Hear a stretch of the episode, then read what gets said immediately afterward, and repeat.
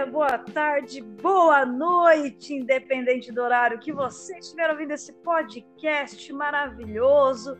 E hoje estamos aqui começando a nossa pauta de número 15. Hoje, dia 29 de julho, nessa friaca recorde aqui no Brasil. A gente vai falar um pouquinho sobre isso em uma das notícias. E é isso, Miguel. Como é que você está nessa quinta-feira maravilhosa, Miguel?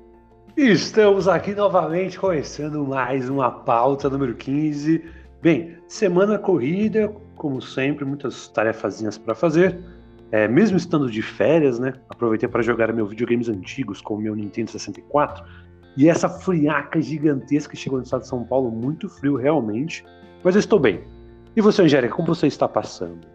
Eu tô bem, passando frio, mas estou feliz porque eu não sou muito fã de calor. E queria aproveitar para lembrar aqui, e lembrar e parabenizar a prefeitura aqui de Bragança Paulista, que está fazendo uma coisa muito bacana, que vocês devem ter visto, o Miguel deve ter visto também, que foi abrir o ginásio para acolher as pessoas em situações de rua junto com os seus animais de estimação, gente. Isso é inédito. Eu achei maravilhosa essa atitude. E segundo a prefeitura, eles vão continuar fazendo isso até é, a, a, temperatura melhorar, né? Até a temperatura dar uma aumentada. E achei muito bacana porque estão acolhendo os doguinhos também. Hoje eu vi uma foto maravilhosa do senhorzinho que é, infelizmente está em situação de rua. Ele deitadinho na cama e o doguinho acho que não dá bom dia para ele, assim, com, com um lambejo no rosto, de roupinha e tudo. Então, assim, eles vão servir almoço, janta, café da manhã, café da tarde e ração para os doguinhos. Achei maravilhoso é uma atitude muito bacana e eu fiquei mais feliz ainda porque eu fiquei sabendo que algumas cidades aqui da, da, das regiões aqui próximas a, a Bragança estão seguindo exemplo da nossa cidade da linguiça e fazendo o mesmo. É isso aí, gente. A gente tem que cuidar um do outro. Eu ainda tenho o resto, um resquício lá no fundo de esperança no ser humaninho. Queria aproveitar também para falar, gente, que agora que essa onda de frio, depois calor, onda de frio, calor e o caralho a quatro, quem tem uma roupinha aí no armário guardada, juntando é, fedor de guardado que você não usa, doa, gente, doa o que puder, chinelo, tênis, par de meia, roupa, cobertor, tudo que puder que ajuda bastante, né, Biggs? Não, com certeza, fazer essa doação é super importante. E realmente, parabenizar a prefeitura por essa atitude muito importante até estabilizar toda a temperatura realmente. Que, que nevou no Brasil. Vi algumas postagens do sul Brasil nevando. Primeira vez, acho que em vários anos que eu vejo algo desse tipo. Essas atitudes com os doguinhos, principalmente, de acolhimento é super legal, importantíssimo. E realmente surge aquela esperançazinha. O coração fica quentinho, com a esperança de tudo melhorar. Mas muito ótimo mesmo. Adorei demais. E vamos que vamos, né? Exatamente. E Outra coisa que eu queria dizer em relação a isso também é que eu vi muita gente postando vídeo e tal lá no sul, né? Comemorando a neve. Eu entendo também, gente. Eu tenho vontade de fazer o bonequinho de neve, fazer uma guerra de neve e jogar as bolas de neve dos amigos. Mas assim, não tem muito o que comemorar, gente. Isso é resultado de mudança climática. Infelizmente, é uma situação triste.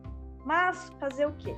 E antes de mais tudo, antes de começar aqui Hoje a gente não tem curiosidades, mas vamos desmentir algumas fake news que andaram rolando antes da gente contar as notícias da semana. E queria dizer que a partir de agora, nesse episódio número 15, vamos estrear com opiniões de humanas. Porque, né? O Migs de exatas, eu sou das biológicas, nada como ter um outro ponto de vista das nossas notícias, né, Migs? Uhul! com, com esse anúncio maravilhoso é que eu trago a mulher mais linda do universo. Eu posso provar que agora faz parte desse nosso querido podcast aqui com a gente, porque história, gente, também é ciência. Então, por favor, Natalinha, vulgo minha esposa, vou pedir para ela se apresentar para vocês. Uh, boa, Naná. Olá, boa noite, Miguel. Boa noite, meu amor. Muito obrigada pela apresentação. Boa noite a todos os ouvintes. Então, meu nome é Natália, eu sou formada em História e Geografia, especialista em História Sociocultural e História do Brasil. Sou professora, profissão sofrida. É, dou aula tanto na escola pública quanto na escola particular e estou aqui para colaborar com vocês. Muito feliz e é um prazer estar aqui com vocês hoje. É isso, galera. Agora estamos com o time em peso aqui, hein, Miguel? O Migs com, a, com as notícias e com as opiniões de exatas, eu com a parte de biológicas e a Naná com essa visão de humanas, que é essencial para todas as outras áreas, porque está tudo interligado, né, Migs? Não, sensacional. Muito feliz por ter a por ter a Naná com a gente aqui agora. E essas opiniões diversas acabam muito complementando com as nossas notícias em ciência, ficam muito mais divertidas e ficam muito mais condizentes com é, vários aspectos, vários olhares diferentes que acabam favorecendo muito as nossas discussões por aqui. Bem-vinda, Naná! Sucesso demais. Estou muito feliz. Muito, vamos que vamos, né? Super contente. Bora então, vamos começar aqui desmentindo algumas fake news antes do, do Miguel contar a primeira notícia da semana para gente. Então vamos lá, surgiu nessa semana mais algumas novas fake news aqui no Brasil relacionadas à Coronavac e à Butanvac. Então vamos lá, gente. Coronavac não é uma vacina experimental. Alguns grupos antivacinas estão usando essa mentira para descredibilizar a vacina. A Coronavac ela já foi, né, já teve autorização da Anvisa e da OMS para uso. Inclusive, minha primeira dose foi de Coronavac. E outra fake news que tiraram de contexto, como sempre, essa galera negacionista adora tirar as coisas de contexto. Vamos lá. Teve uma fala de um representante do órgão regulador da Anvisa, ela foi tirada totalmente de contexto na fala ele dizia que a população corre risco ao tomar vacina. A fala é de fevereiro deste ano, 2021, e se tratava dele discordando de uma medida provisória que pretendia aprovar vacinas sem a análise do órgão sanitário. Ou seja, a fala não se referia aos imunizantes. Tá bom, Anjo? Para de tirar as coisas de contexto para te agradar e para espalhar fake news. A gente já tá no fundo do poço hoje. Não piora mais a situação. Tá bom? E vamos lá para mais uma fake news. Gente, tomar vacina não impede que a pessoa contraia o vírus e passe para outras pessoas. Acho que é a coisa que a, a gente mais fala aqui em todos os episódios.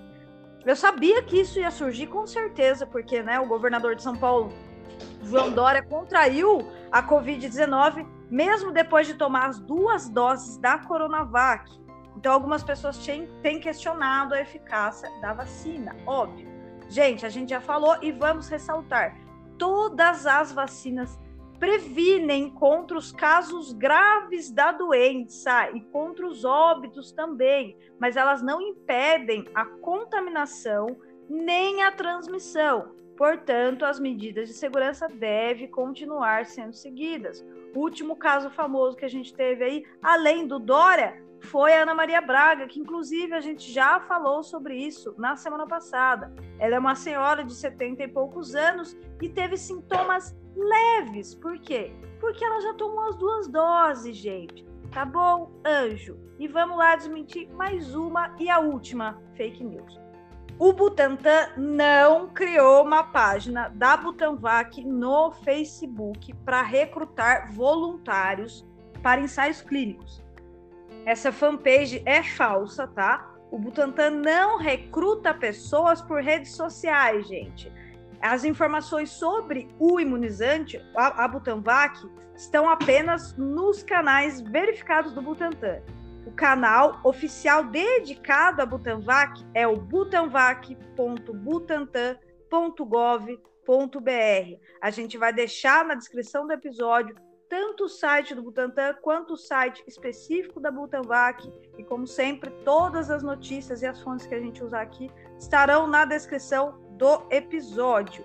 Aproveita e segue a gente lá na, no, no Twitter e no Instagram, arroba Ciência na Manga. E se quiser mandar o um e-mail, anjo, manda pra gente, ciêncianamanga.gmail.com.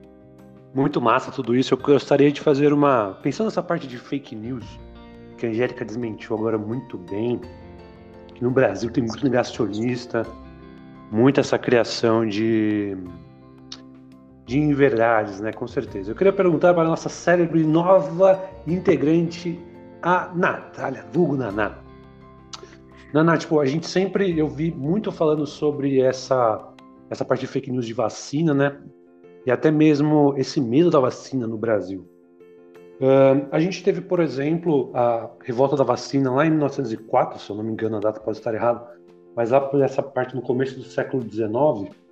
E lá naquela época já tinha muito essa, esse drama sanitário no Brasil e muito pela varíola, né? E hoje está erradicada no mundo. Apesar de que os governantes lá, o, acho que era Dom I, Dom Pedro II também, eles ofereceram gratuitamente essas vacinas para essas pessoas, mas ainda tinha esse medo da vacina no Brasil. Você possivelmente deve ter estudado. O que você estudou sobre aquela época lá? Como que era o Brasil? Como que era fake news, as vacinas? Como que era esse medo lá atrás? Se você puder contar um pouco para a gente, acho que seria legal. Posso sim, Miguel. Então, esse medo daquilo que é novo, que gera desinformação, ele é bastante recorrente na nossa história, não especificamente na história do Brasil, mas na história da humanidade. Então, a gente sempre tem esses períodos onde acontece alguma coisa diferente, onde até tecnologias são introduzidas e as pessoas elas tendem a ter medo do que é desconhecido. Naquela época, né, as informações elas chegavam de uma forma um pouco mais lenta do que hoje, mas isso era muito comum. Então, na própria peste bubônica que vocês comentaram em episódios passados, a gente tem é, episódios também de desinformação, de pessoas vendendo remédios que não tinham eficácia nenhuma, esse tipo de coisa. A gripe espanhola também, quando ela chega no Brasil no início do século XX, ela vai ter um cenário muito parecido com o que acontece com a Covid-19. Ela vai ser também é, minimizada a princípio pela imprensa, pelas pessoas. É, a gente vai ter falta de médicos, a gente vai ter falta de caixões, por exemplo, para enterrar as pessoas, porque é uma epidemia que vai chegar principalmente nas grandes capitais, do mesmo jeito que foi a Covid-19, e vai pegar todo mundo de surpresa. As medidas sanitárias que vão ser indicadas pelos médicos também são muito parecidas: isolamento social, lavar as mãos. Também vamos ter naquela época pessoas contestando isso, os negacionistas, né? E também vai ser um, um, uma doença que vai atingir de uma forma mais brutal a parcela mais pobre e negra da população, porque a gente vive num país com uma desigualdade social muito grande e isso acaba refletindo também é, nessas questões sanitárias. Sobre a revolta da vacina, por exemplo, que, tem, que acontece em 1904, está corretíssimo, é, ela acontece é, por conta desse mesmo movimento de desinformação. Então, é um contexto completamente diferente. Eu não vou me alongar muito, senão vou ficar aqui falando muito tempo. Mas, é, no início do século XX, a gente já era uma república e a gente vai ter né, a, a varíola, né, que acaba se dizimando pela população, e a gente vai ter a obrigatoriedade da vacina. É um período com uma noção de, de higiene que as pessoas tinham ainda muito precária. A gente vai ter o início das medidas sanitárias que vão ser feitas por Oswaldo Cruz, começam nessa época, né? Mas a informação não chegava para as pessoas, a gente tinha um índice de analfabetismo muito grande, então as pessoas realmente não entendiam o que, era vacina, isso realmente era uma novidade. Elas passam a ser obrigadas a tomar sem ter informação do que se trata a vacina, um pouco parecido com o que é hoje, né? Porque apesar de todo mundo já conhecer a vacina, a gente também é, não teve, pelo menos no Brasil, uma campanha por parte do governo federal informando a população sobre isso, muito pelo contrário, que a gente teve foi uma, uma campanha que contribuiu para a desinformação, deixando as pessoas mais confusas, né? Então, a gente teve, por exemplo, boatos na época da revolta da vacina de que quem se vacinasse ficaria com feições bovinas, por exemplo. Então, as pessoas se desesperavam, né? Muitas pessoas não queriam tomar. Uh, a gente vai ter outros momentos também na história, por exemplo, no final do século XIX, que é quando é, as noções de higiene, principalmente aqui no Brasil, começam a se tornar preocupantes, até por conta da questão da urbanização, que, por exemplo, é, na metade para o fim do século XIX, a gente tem o surgimento, por exemplo, de casas de banho. O banho que a gente toma todos os dias, comum, né, nas nossas vidas hoje, não era comum naquela época, né? As pessoas elas se limpavam com um pano úmido, era as mãos, o rosto. É, e olhe lá, e quando começam a surgir essas casas de banho, as pessoas morriam de medo de tomar banho. Elas tinham medo de que isso fosse tornar elas fracas, elas tinham medo de contrair doenças. Então, é, esse medo também vai existir.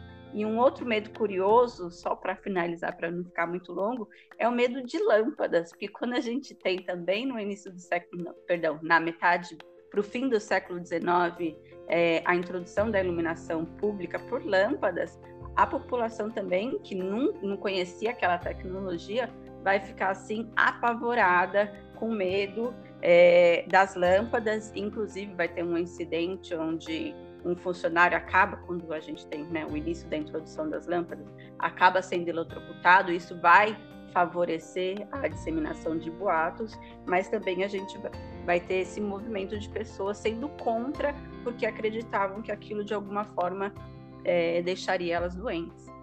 Não, sensacional, entendi. Muito enriquecedor saber de tudo isso, não conhecia quase nada do que você comentou agora, e dá para ver realmente que é, essa parte da tecnologia nova, tudo novo que está surgindo, como você mesmo comentou das lâmpadas, iluminação pública acaba trazendo esse medo para as pessoas, né? Não, sensacional. Acho que muito reflete o que a gente vê hoje das vacinas. O que tinha lá atrás era realmente um contexto diferente mas acho que o negacionismo persiste. Muito massa, gostei demais. Exatamente. Infelizmente, a gente teme tudo que é novo se não for explicado, né? Então, o erro dos cientistas, inclusive a gente estava conversando sobre isso mais cedo, né, amigos? Uhum. O erro dos cientistas é não deixar a ciência aberta, a ciência acessível para todo mundo, devia ser desde os primórdios dos tempos. Não, a ciência não é coisa de burguês, não, gente aparenta ser, né? Você tem que dar o PIN para publicar em certas revistas, mas não deveria ser assim. É por isso que a gente está nesse fundo do poço. E isso não se trata só do Brasil, é da ciência como um todo em todos os lugares. Então, quanto mais a gente abrir, quanto mais a gente explicar, quanto mais a gente trazer as pessoas para a ciência, as pessoas aprenderem que é, não é um bicho de sete cabeças, menos essa onda negacionista vai, vai atingir a gente, entendeu? Então, uhum. é, esse é o caminho. E falando em onda negacionista e ciência, e por que, que a gente precisa da ciência, a primeira notícia já é uma notícia boa, né, amigos? Conta pra gente a primeira notícia da semana.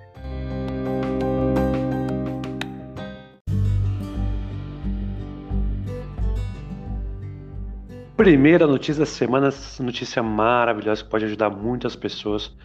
Nova estratégia promissora no tratamento contra o câncer de mama. Então, o Instituto de Química de São Carlos, a Faculdade de Medicina de Harvard, vai ciência brasileira nos Estados Unidos juntaram forças em busca de tratamentos mais eficientes contra o tipo de câncer de mama considerado mais agressivo, o triplo negativo. A nova proposta resultará na diminuição de tumores rapidamente, reduzindo seus efeitos colaterais causados pela quimioterapia. O trabalho foi publicado recentemente na revista Science Signaling e, diferentemente do tratamento convencional, onde a quimioterapia é aplicada como primeira é, e um dos únicos recursos, a nova proposta ela possui uma etapa prévia que visa enfraquecer as células tumorais antes do uso quimio, dos é, quimioterápicos, fazendo com que essas células fiquem menos resistentes, morrendo mais rápido. Isso é super importante. Acho que essa estratégia, dessa maneira, já foi aplicada principalmente em alguns outros tratamentos, inclusive, pessoal, se eu não me engano. É, então, um dos pesquisadores avaliou 192 compostos químicos que poderiam debilitar as células cancerígenas de forma seletiva, ou seja, sem prejudicar as células saudáveis. Todas as substâncias testadas foram é, contra as células doentes com a ajuda de uma impressora de compostos químicos habilitada a aplicá-los sobre as células automaticamente a partir de comandos prévios dos pesquisadores. Depois as células foram postas em um aparelho que avaliou o quão enfraquecidas elas ficaram. Os pesquisadores então analisaram e interpretaram os resultados até encontrar os compostos que melhor é, seus objetivos ou seja, ele deixava as células mais próximas da morte. Isso foi medido pela quantidade de proteínas, né, o citocromo C, que as células perderam após a ação dos compostos, indicando seu grau de vulnerabilidade. É, depois, essa molécula foi introduzida no tratamento de camundongos com câncer de mama por 21 dias, intercalando com sessões de quimioterapia.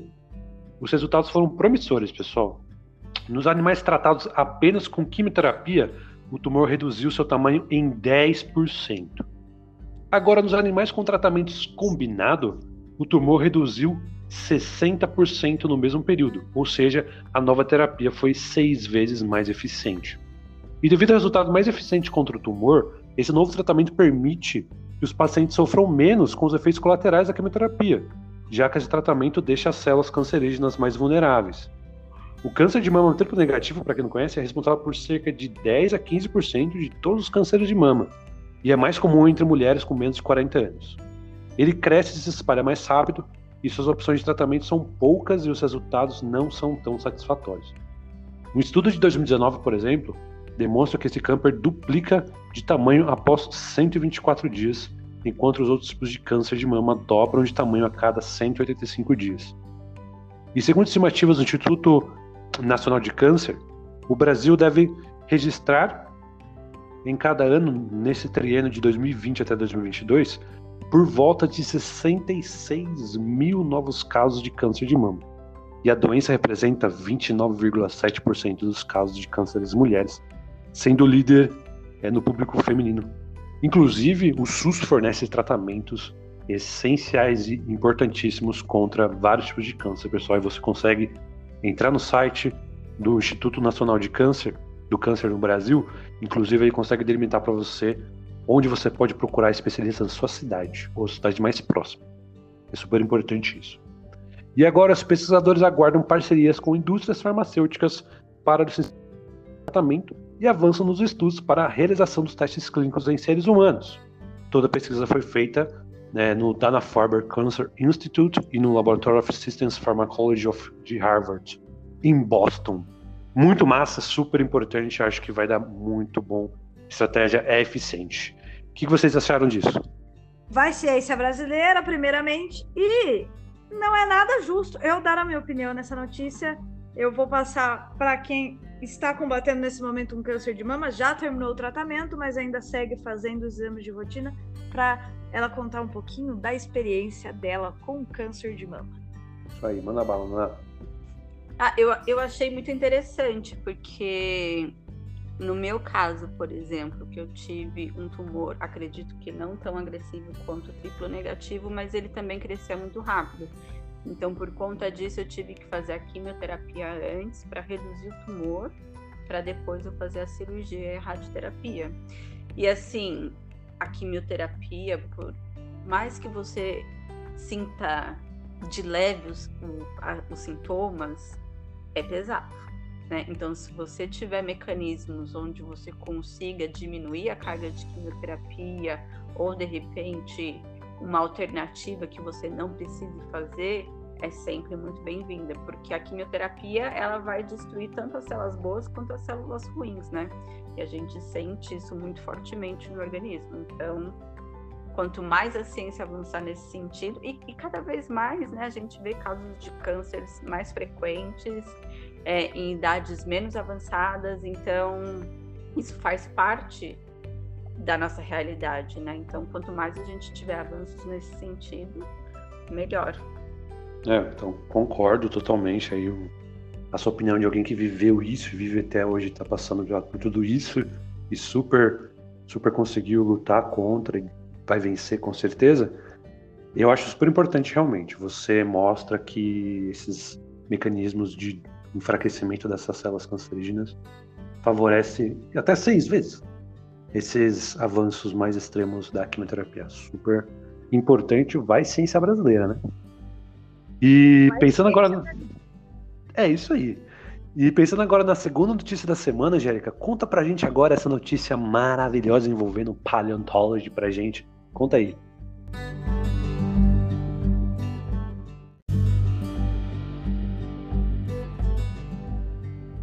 Bora de segunda notícia da semana, notícia maravilhosa, mais uma descoberta do meu querido professor William Nava. Então vamos lá. Descoberta de fóssil de dinossauro paralisa obras em rodovia.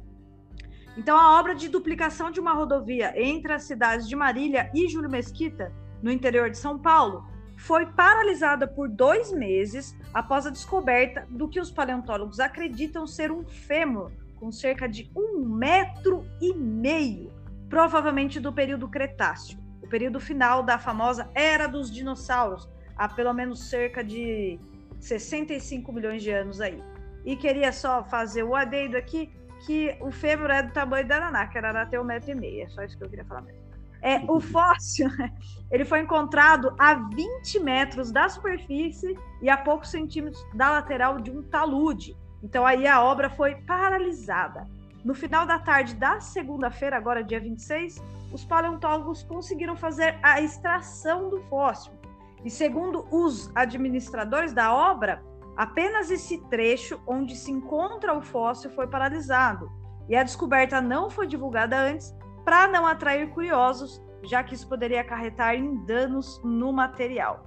Todo esse processo de escavação é feito de uma forma bem cuidadosa para não danificar o material. Então, inicialmente, os paleontólogos usam talhadeira e martelo. Eu sei que não parece uma coisa cuidadosa, mas os paleontólogos manjam, né? Eles já são profissionais nessa parte de resgate de fósseis, né? E daí eles retiram a formação rochosa em volta do fragmento até ser possível usar uma ferramenta de perfuração com mínimo de impacto. O fóssil estava envolto de uma dura camada de arenito, e quando ele foi solto no final da tarde de segunda, ele foi levado ao Museu de Paleontologia de Marília, né, para ser preparado, limpo e provavelmente exposto em exposição. Bom, já teve várias descobertas, descobertas de fósseis na região de Marília ali, é, como a primeira parte de um, de um titanossauro, a escápula de um titanossauro há 12 anos atrás, pelo paleontólogo William Nava. Outras descobertas foram feitas de 2019, 2009 até 2012, como o famoso Dino Titã, que aliás ficou conhecido por inspirar a novela Morde e Assopra da TV Globo. E em 2015, os ossos do titanossauro foram levados à Universidade de Brasília para comparação com outros fósseis de dinossauros. E o grupo estima que ele tenha pesado cerca de 10 toneladas e tinha cerca de 15 metros de comprimento. O estudo vai gerar duas réplicas do dinossauro. Uma vai ficar na Universidade de Brasília e outra no Museu de Paleontologia de Marília para exposição. E o material original também vai ficar lá no Museu de Marília. Em 2016, nosso querido Nava fez importantes descobertas também ossos de, titanossauro. Para quem não sabe, titanossauro são aqueles herbívoros maravilhosos do pescoço gigantesco. E ele fez descobertas então de ossos de titanossauro, crocodilo e um dente de dinossauro, tudo em áreas de um barranco de cerca de 20 metros. É, o Museu de Marília ele tem uma exposição de fósseis que são coletados desde 1993 pelo Nava, que também é o coordenador do museu. O museu foi inaugurado em 25 de novembro de 2004 e em 2020 recebeu mais descobertas de fósseis de Presidente Prudente, que é uma cidade vizinha ali de Marília. Infelizmente, parte dos fósseis foram perdidos no incêndio do Museu Nacional do Rio de Janeiro, lá em 2 de setembro de 2018, como o crocodilo pré-histórico Marília sucos, que viveu na região há 70 milhões de anos, e o fragmento da mandíbula de um titanossauro que era o único do Brasil, foi descoberto nos anos 2000. Para quem não sabe, eu acho que eu já falei do William Nava aqui, ele é um fofo maravilhoso. Ele se formou em história, trabalhou muito tempo no banco, aí descobriu o primeiro fóssil lá em Marília, se apaixonou completamente e agora é paleontólogo e é, é um dos caras que mais faz descobertas aí de, de, de fósseis no Brasil, super conhecido e conhecido lá fora também. O Museu de Marília tem várias parcerias com universidades lá fora. E recomendo para quem puder visitar. O museu eu só vi por foto por enquanto, porque estamos da pandemia. Mas assim que parar tudo, né? É, é, acabar a pandemia e acabar as obras do museu, que ele está em obra, eu sugiro que vocês vão visitar, porque quem sabe vocês me encontram lá. Aí, se vocês me encontrarem, eu pago uma cerveja para vocês. Vou, vou pensar direito.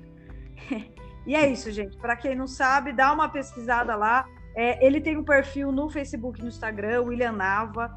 É só digitar lá, achar ele lá e ver as fotos maravilhosas. Ele é super acessível. Quem tiver dúvida pode conversar com ele. E já deixei ele avisado que será um dos nossos convidados logo mais para falar sobre nossa querida paleontologia. Aguardem que virá novidades. Migs, o que, que você achou dessa notícia antes de eu passar a palavra para a Nanazinha? Bem, essa notícia é Acho que é meio comum hoje em dia no Brasil, você pode até falar melhor, do que encontrar esses fósseis espalhados por vários lugares, principalmente na região de Marília. Eu lendo essa notícia, a gente até comentou que, para mim, eu não ia conseguir diferenciar aquele fêmur do tamanho da naná em relação a uma rocha, por exemplo. Para mim, tipo, é a mesma coisa. Talvez conseguiria diferenciar tocando nele, falar, pô, isso aqui parece um osso, talvez ali, mas de cara fala, não, isso aqui é uma rocha. Então, é, essas coisas são legais porque mostram a evolução mesmo dessas espécies que estavam no Brasil. E eu não sei dizer, mas essa região de Marília tem muito dino, pô.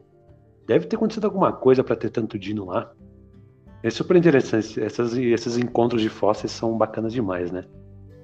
Sim, a região de Marília e a região do Araripe também, que é rica em fósseis, principalmente de peixes, né? Então, assim, o Brasil tem muito fóssil e queria aproveitar para dizer novamente aqui que o Birajara pertence ao Brasil, tá, gente? Devolve nossos fósseis. Eles roubaram. Beijo. Amor, qual. Amor não, ó o bagulho. Ó, gente, me desculpa o antiprofissionalismo aqui, mas isso aqui é um podcast caseiro, entendeu? É de família tradicional brasileira, só que não. Vou passar a palavra para Naná. Ah, primeiramente, eu vou começar a cavocar meu quintal aqui para ver se eu acho um fêmur do meu tamanho. Imagina que demais que seria. Mas, outro ponto. William Nava, vai ser um prazer ter você aqui. Eu acho que eu vou ficar meio tieta, gente. Eu não, chat, eu não sei se eu vou saber lidar, então preciso me preparar para esse dia. eu queria fazer duas observações a respeito dessa notícia Relembrando, talvez vocês já tenham falado a respeito disso no podcast, mas o incêndio do museu foi uma tragédia, mas o que a gente precisa é valorizar o nosso patrimônio, valorizar os nossos cientistas. A gente tem cientistas maravilhosos no Brasil, extremamente capazes que fazem o impossível com toda a falta de incentivo que a gente tem. Então, o que a gente precisa não é levar nossos fósseis, nosso patrimônio embora. Muito pelo contrário, a gente precisa lutar para que eles permaneçam aqui, para que eles sejam valorizados, para que exista incentivo por parte do poder, poder público, porque eles fazem parte da nossa identidade, da nossa história, e a gente precisa valorizar isso, inclusive porque, além de tudo, eles também podem gerar é, um retorno econômico né? Então é muito importante a gente saber valorizar isso pela nossa história e também a gente pode é, quebrar um pouco essa ideia que as pessoas têm que aquilo que a gente precisa conservar acaba atrasando a modernidade ou qualquer coisa nesse sentido, muito pelo contrário, né? A gente pode transformar o nosso patrimônio, por exemplo, em locais turísticos que sejam é, utilizados tanto para educação isso é outro ponto muito importante, a educação patrimonial, né, para o conhecimento da nossa história, e isso também pode ser revertido para cidades, de repente, é, para as comunidades, também ter um retorno financeiro muito grande, muito importante, um sentimento de valorização da sua própria identidade também, que o patrimônio pode proporcionar. Então, esse é um ponto muito importante que a gente tem que aprender a valorizar. Sucesso demais eu ouvindo isso, eu fico me perguntando como que você acha, ou até Angélica e Naná, assim, como que a gente poderia ganhar dinheiro com os fósseis, além de, por exemplo, museus? Tem outra estratégia para a gente ganhar dinheiro sobre esses patrimônios que a gente tem? Por exemplo, tem o trabalho do professor Anelli, que é paleontólogo também, que ele faz a paleontologia, ele tem vários livros de paleontologia voltado à criança. Então, essa parte de escrever livros para crianças, de levar a paleontologia nas escolas, fazer feiras de ciências ligadas à paleontologia para crianças. Isso também, isso também seria uma forma de atrair, né? E criação de parques. Não estou falando, gente, para a gente criar um Jurassic Park aqui, tá bom? Mas seria legal, né? pegar, pegar um DNA e tentar recriar um dinossauro aí Tá Deixa bom? Comigo. Não é isso que eu tô falando. Mas fazer um parque atrativo, com umas réplicas bonitas de dinossauro e tal, e contar a história, né? Além de gerar emprego, geraria renda, assim como o museu gera renda. E o turismo em Marília, para acompanhar essas notícias sobre fósseis, também gera renda para a cidade. Não, sucesso, entendi. Não, concordo totalmente. Posso ver se eu consigo modificar uns DNAs ali, fazer uns testes in vitro para a gente criar uns dinossauros. Quem sabe? Não, tô brincando, pessoal. É ética para menos A gente tem um parque de dinossauros no Brasil, agora eu não, não, me recordo exatamente se é no Piauí, se é no Maranhão, mas a gente já tem um desses parques. Deve ser na Bacia do Arari, porque a gente Sim. tem pegadas de dinossauros, Sim. né? Já existem alguns desses parques turísticos aqui que a gente não tenha muita divulgação, né? Porque pouca gente sabe e a gente não tem investimento. E é isso que a gente precisa mudar. Tantos países ganham dinheiro, conseguem avanços científicos em cima da nossa ciência, dos nossos fósseis, do nosso patrimônio. Está na hora de a gente mudar isso. Concordo, tem que mudar totalmente mesmo, né? Hum. Falou tudo, é isso, gente. Então, Miguel, conta a terceira notícia da semana pra gente, que não é das melhores.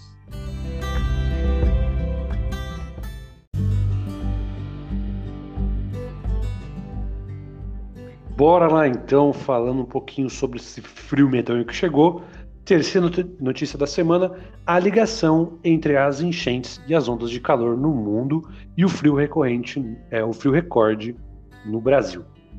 Bem, como vocês já viram, né, a onda de frio que chegou no sul e no sudeste do Brasil nessa semana com certeza trará questionamentos de algumas pessoas em relação a se o planeta está de fato aquecendo ou não. E a resposta é clara, né? Sim, está. E há indícios de que a própria onda de frio intenso seja intensificada pelas mudanças climáticas. As temperaturas tendem a cair até o domingo no sul e no sudeste e parte do centro-oeste. Nas serras gaúchas e catarinenses, por exemplo, as temperaturas podem chegar a menos 10 graus Celsius ou 263 graus Fahrenheit, com sensação térmica de menos 25 graus Celsius. Já em Porto Alegre e São Paulo e Belo Horizonte, e as temperaturas serão as menores nos anos nessas capitais. Já é a segunda onda de frio intenso a atingir nessas regiões. Em 30 de junho desse ano, por exemplo, várias cidades do sul e do sudeste tiveram as menores temperaturas dos últimos anos, recorde que deve ser batido com a maior certeza do mundo nessa semana.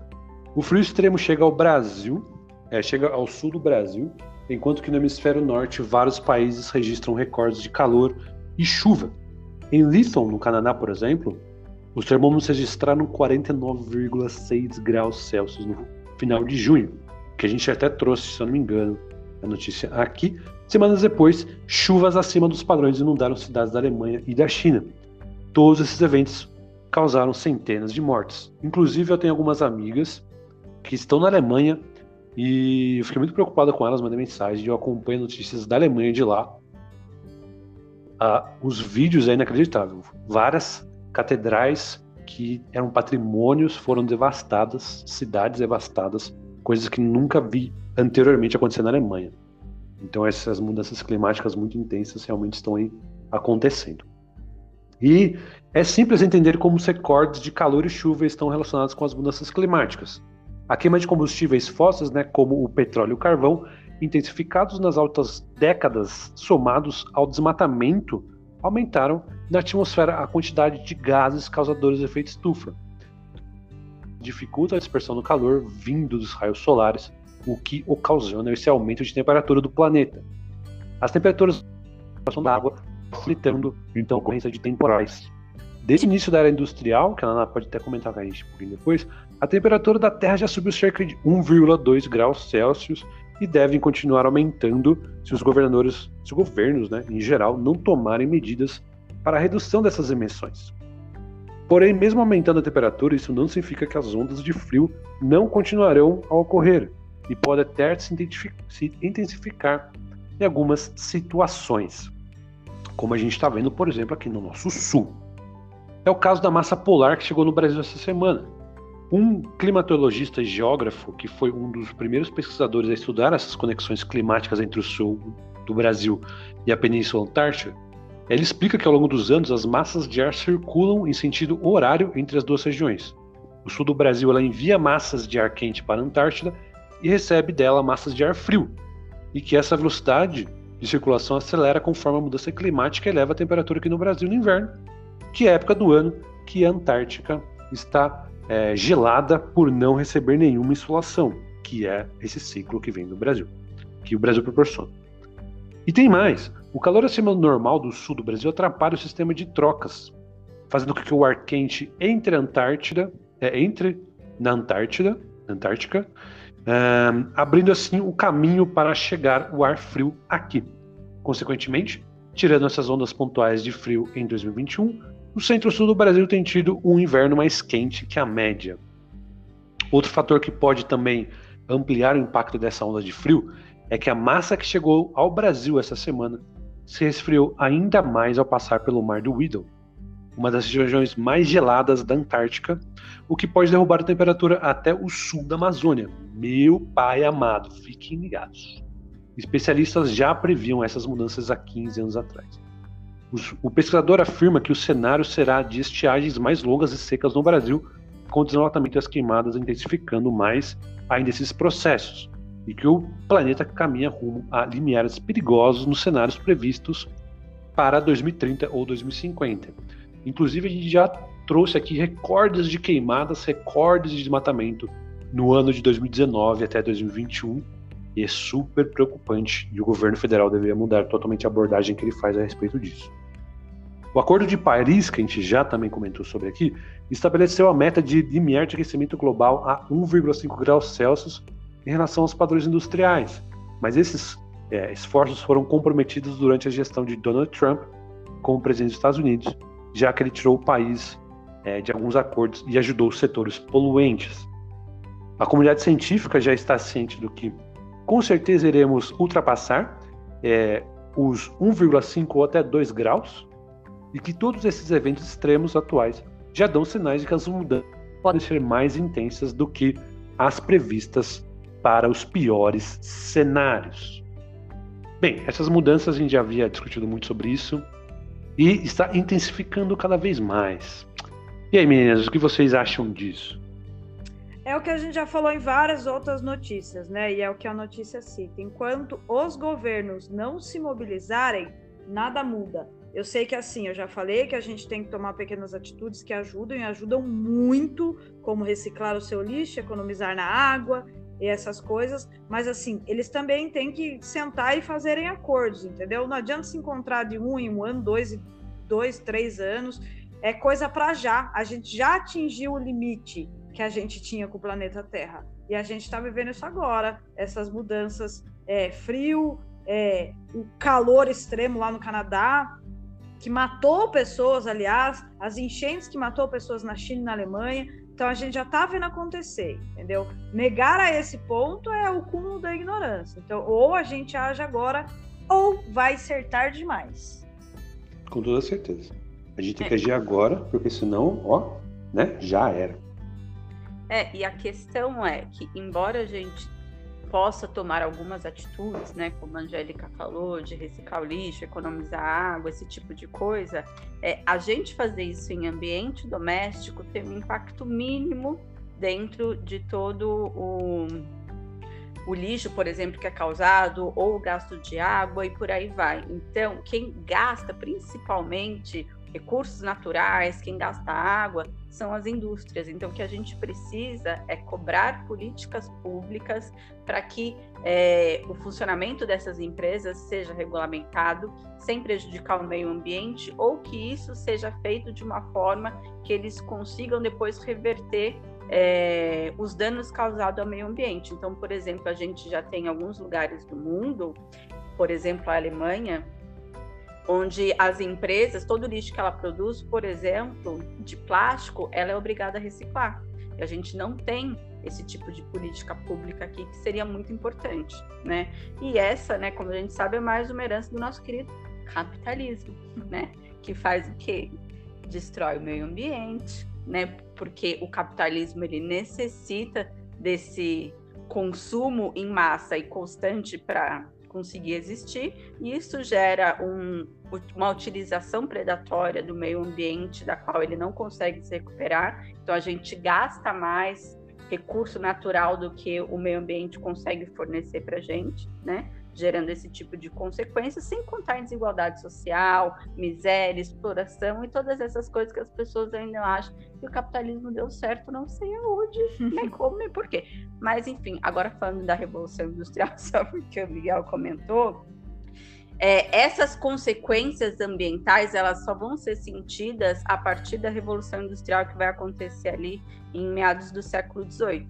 Então, até então, a gente tem um, um movimento das pessoas, uma relação com a natureza, na qual não, não eram sentidos esses efeitos imediatamente. Então, as pessoas não tinham noção do impacto que as ações humanas causavam no meio ambiente. A partir da Revolução Industrial, né, que aí tem início o capitalismo industrial e a gente tem um consumo muito maior não só de coisas, mas dos recursos naturais também. E a Revolução Industrial ela tem início na Inglaterra, que é uma ilha.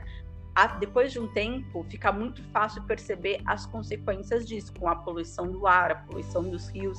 Então, a partir desse momento, a gente vai ter um início de uma consciência ambiental e o um início de uma percepção do que as nossas ações, de forma predatória, acabam ocasionando no meio ambiente. Só que vale lembrar, né? a gente avisa, avisa, avisa, só que também historicamente a gente tende apenas a acreditar nessas coisas trágicas depois que é tarde demais. E é muito comum, né? Quando a gente toma todas as medidas para se precaver disso, as pessoas nos chamam de alarmistas, tá vendo? Nem precisava, não aconteceu nada. E se a gente não faz nada, a hora que a gente vê é tarde demais. Então é sempre muito complicado. É, disse tudo. É muito complicado realmente. E esse, essa extração dessa matéria-prima que as indústrias do capitalismo mais forte fazem, tem que ter essa renovação, né? Então falta muito disso. Acho que talvez essas políticas de renovação, para algumas é muito efetiva, mas acho que uh, no Brasil eu não vejo tanto nisso. Algumas sim, outras muito menos. Então acho super importante realmente. Muito, muito, muito importante. Mas é isso. E agora, Angélica, conta pra gente a nossa quarta notícia da semana. Manda bala.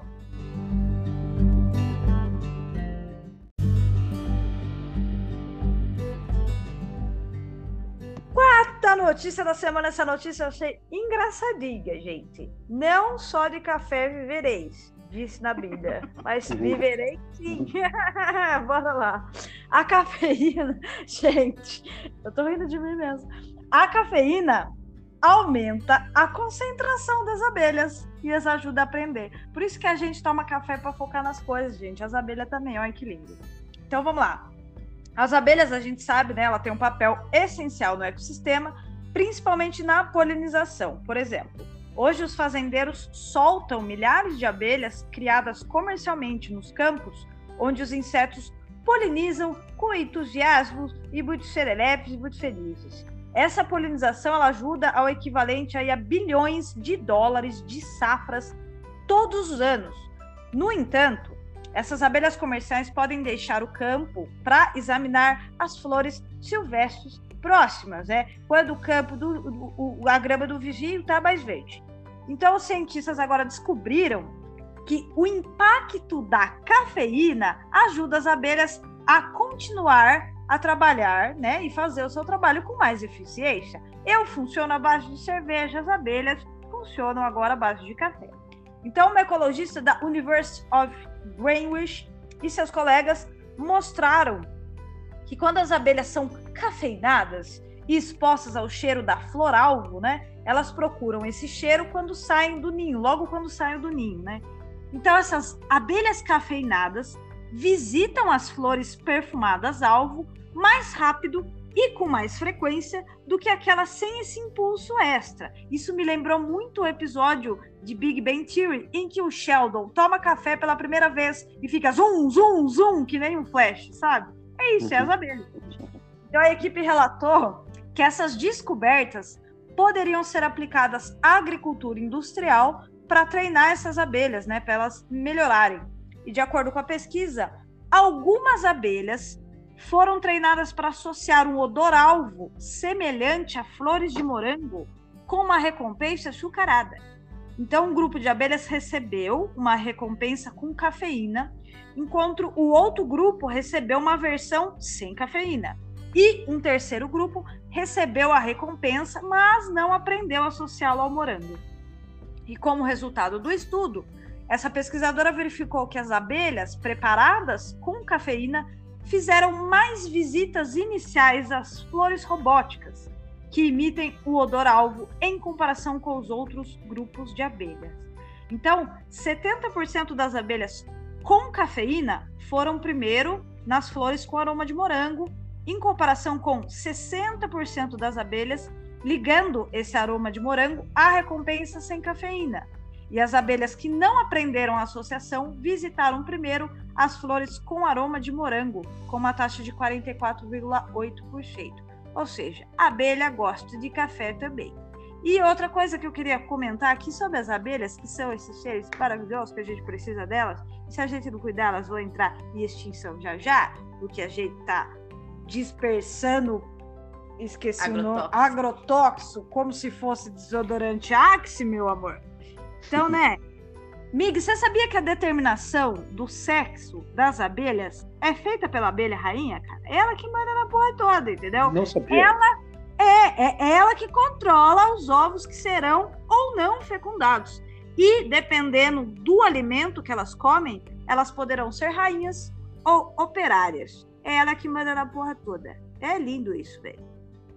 Que doideira, não? Mas essa notícia traz muito realmente dessa parte do foco né, que a cafeína faz. Ela interage muito mais com a biologia em si, no nosso corpo, de, esses feromônios também. Acho que tem muito a ver com, com essa parte de identificação, porque as abelhas em si são essenciais.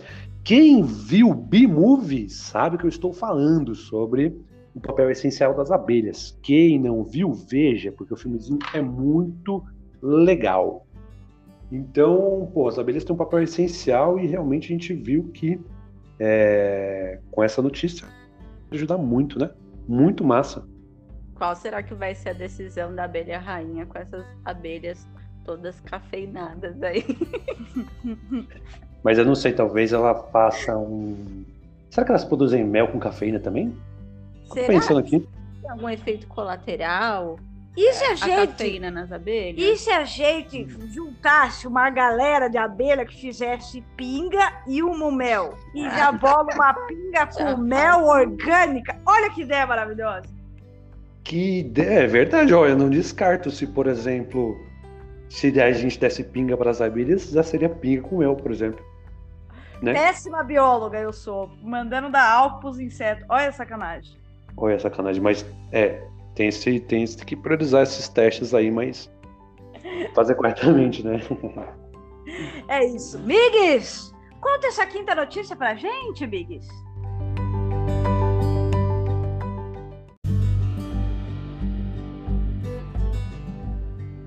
Quinta notícia, essa notícia aqui, ela é super importante porque vai mudar todo o aspecto da bioinformática e também da biologia em reconstrução das proteínas. Então, os pesquisadores revelaram, revelaram uma nova inteligência artificial para prever estruturas de proteínas. Então, as proteínas, né, elas são seclas da vida, são os minions da vida, trabalhando sozinhas ou juntas para construir, gerenciar, abastecer, proteger e, eventualmente, destruir células. Para funcionar, essas longas cadeias de aminoácidos se retorcem, se dobram e se entrelaçam em formas complexas que podem ser lentas ou mesmo impossíveis de decifrar. E os cientistas sonham em simplesmente prever a forma de uma proteína a partir é, de sua sequência de aminoácidos, uma capacidade que abriria um mundo de insights sobre o funcionamento da vida. O John Moult, biólogo estrutural da Universidade de Maryland, em Shady Grove, ele comenta que esse problema existe há 50 anos e muitas pessoas quebraram a cabeça com isso. E, mas essa solução prática está ao seu alcance agora. Só para salientar, pessoal, quando a gente está falando de proteínas, a gente está pensando numa sequência de aminoácidos. A gente tem os 20 possíveis aminoácidos lá e você consegue colocar um aminoácido na frente do outro. Por exemplo, M, S, SM, assim por diante. Você tem uma sequenciazinha. Só que essa sequência é uma sequência de letras. Você não consegue pegar essa sequência de letras e pensar na estrutura 3D da proteína. como ela vai estar enovelada, por exemplo, como se fosse um cobertor. O cobertor ele pode estar de várias formas. Ele pode estar juntinho, pode estar mais esticado, ele pode estar, pode estar é, contorcido. Então, um cobertor ele pode estar de várias maneiras, como se fosse um travesseiro também. O travesseiro a gente vira o travesseiro, a gente rotaciona, rotaciona o travesseiro, junta o travesseiro, uma borda com a outra. É como se fosse a proteína. Então, essa maneira de você transformar as bases desses aminoácidos em estrutura 3D, porque cada proteína tem um papel diferente, tem uma estrutura 3D diferente. Esse, essa de aminoácidos para estrutura 3D é muito difícil de fazer e agora com inteligência artificial a gente vai conseguir fazer isso e vai ajudar muitas coisas, inclusive já ajudou, eu vou comentar com vocês agora. Então, no outono de 2020, a DeepMind, que é uma empresa de inteligência artificial do Reino Unido, de propriedade do Google, impressionou o campo com as suas previsões de estrutura em uma competição bienal. A chamada de Avaliação Crítica de Predição de Estruturas de Proteínas, a CASP, a competição usa estruturas recém-determinadas usando técnicas laboratoriais, como cristalografia de raio-x, como benchmarks. Então, o programa DeepMind, o chamado AlphaFold 2, fez coisas realmente extraordinárias, predizendo estruturas de proteínas com precisão atômica, como diz Malt, que organiza o CASP. A, o AlphaFold ele se inspira no campus da biologia, na física e no aprendizado de máquina. Ele tira vantagem do fato que a proteína dobrada pode ser pensada como um gráfico espacial. Né? Esse travesseiro que eu falei para vocês, onde os resíduos dos aminoácidos, né? esses aminoácidos contidos em um peptídeo ou proteína, são os nós e as bordas conectam os resíduos nas proximidades. O AlphaFold ele aproveita, ele aproveita desse algoritmo de, de inteligência artificial que tenta interpretar a estrutura desse gráfico enquanto raciocina sobre o gráfico implícito que está construindo usando sequências evolutivamente relacionadas.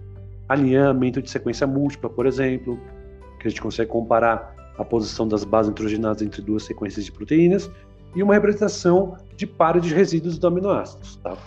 Essa parte é super importante porque você usa a, o treinamento dessas máquinas com proteínas que você conhece. Então você conhece muitas proteínas, né, tanto a cadeia é, de aminoácidos dela, como também a estrutura 3D dela e a posição dos átomos. Então a, a máquina lê esses dois bancos de dados, ela aprende a como transformar as sequências em uma estrutura 3D e depois que você passa uma estrutura linear para ele de aminoácidos, ele possivelmente vai predizer para você a estrutura 3D da proteína. Então, super legal, mas tem que ter muito dado. Inclusive, eu fui atrás desse programa e ele tem 2 teras para você utilizar.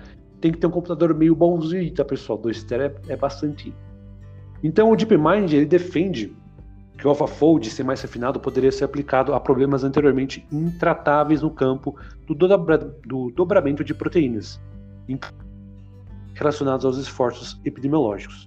No ano passado, por exemplo, a empresa previu várias estruturas proteicas do SARS-CoV-2, que é o vírus da Covid-19, incluindo a ORF3A, a proteína, né, que a composição antes era um mistério. No CASP-14, a competição mais atual que teve, o DeepMind previu a estrutura de outra proteína do coronavírus, o ORF8, que já foi confirmada por experimentalistas.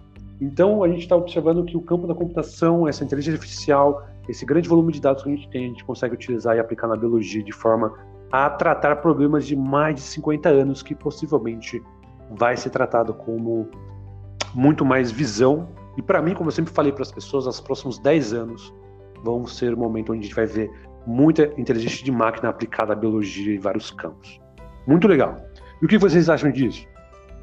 Então, Migues, um trabalho desse ano, aliás, é, acho que foi em janeiro ou fevereiro deste ano, relacionado à Covid, é, indica que o SARS-CoV-2, né, o Covid-19, ele usa essa proteína ORF8 aí como mecanismo para escapar da vigilância imunológica, né, do nosso sistema imunológico. Ou seja, estudar essas proteínas é importante porque a gente pode inibir essa proteína ORF8 para ajudar no nosso sistema imunológico. Então, assim, ajuda da inteligência artificial, gente, a gente já precisa, não adianta negar os robôs não vão dominar o mundo, entendeu? Tá tudo sob controle.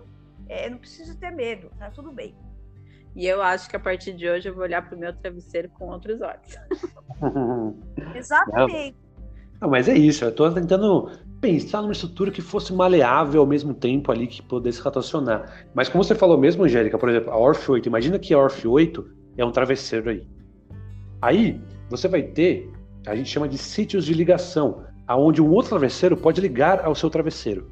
Então, se você conhece a estrutura 3D da proteína, você consegue identificar esses sítios de ligação aonde o outro travesseiro vai ligar na sua proteína. E pode ser uma molécula de inibição, por exemplo. Então, se você conhece a estrutura do travesseiro da sua proteína, você consegue ver aonde o outro travesseiro está ligando. Então, você consegue agir naquele lugar específico ali. E sucesso! A gente inibe essa ativação da proteína. É super legal.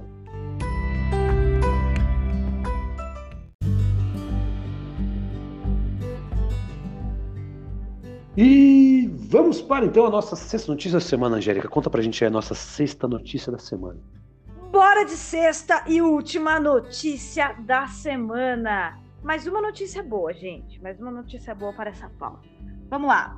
Nova estação espacial chinesa já tem mais de mil experimentos aprovados.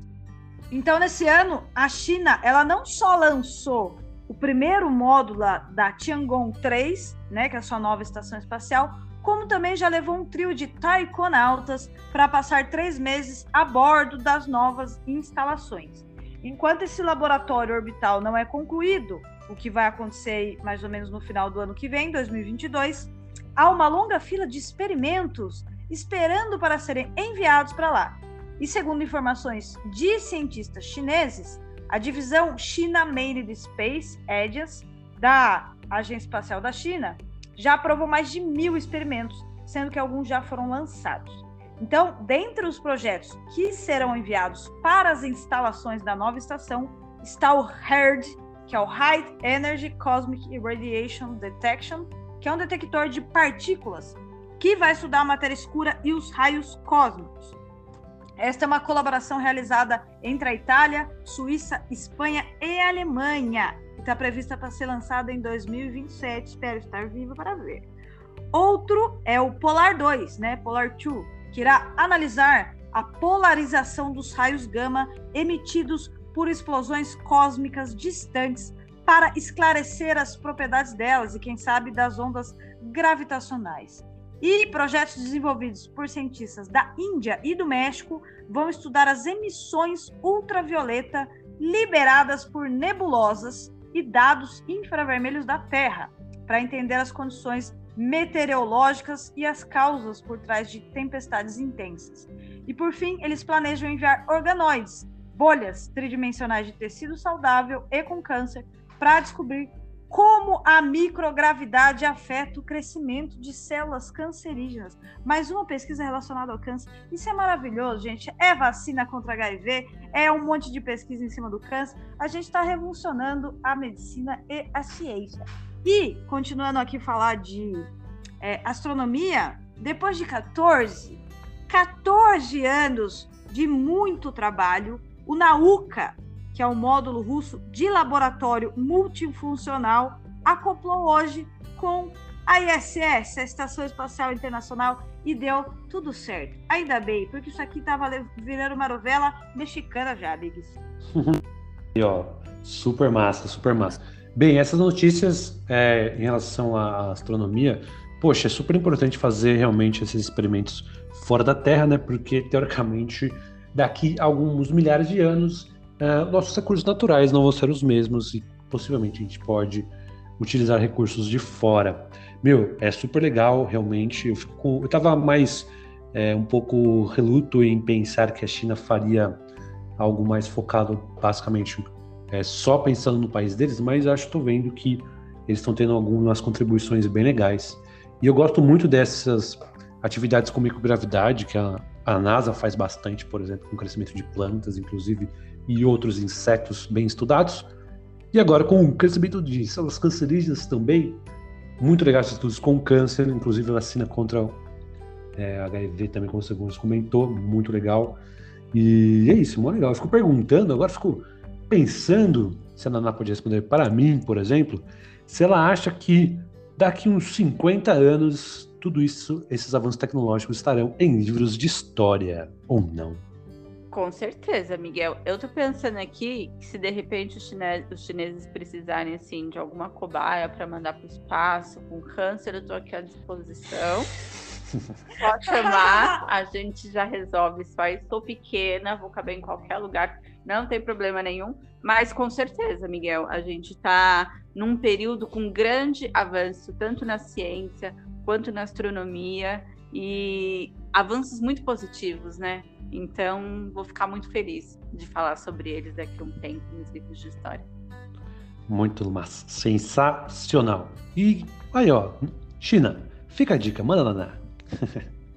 manda naná e manda os, os resultados para mim, que eu sou uma bióloga desempregada do Bobeto. Se quiser uma ajudinha, tamo aí, entendeu? É nóis.